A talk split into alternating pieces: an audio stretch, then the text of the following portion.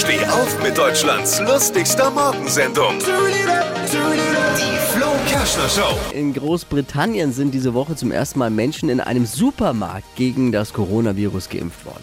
Aha. Ist doch mal eine prima Kombi, oder? Kann man also gleich zwei Corona-Probleme gleichzeitig erledigen: Impfung und Klopapier. Alle Gags von Flo Kerschner in einem Podcast. Jetzt neu, bereit zum Nachhören. Flo's Gags des Tages. Klick Hitradio N1.de.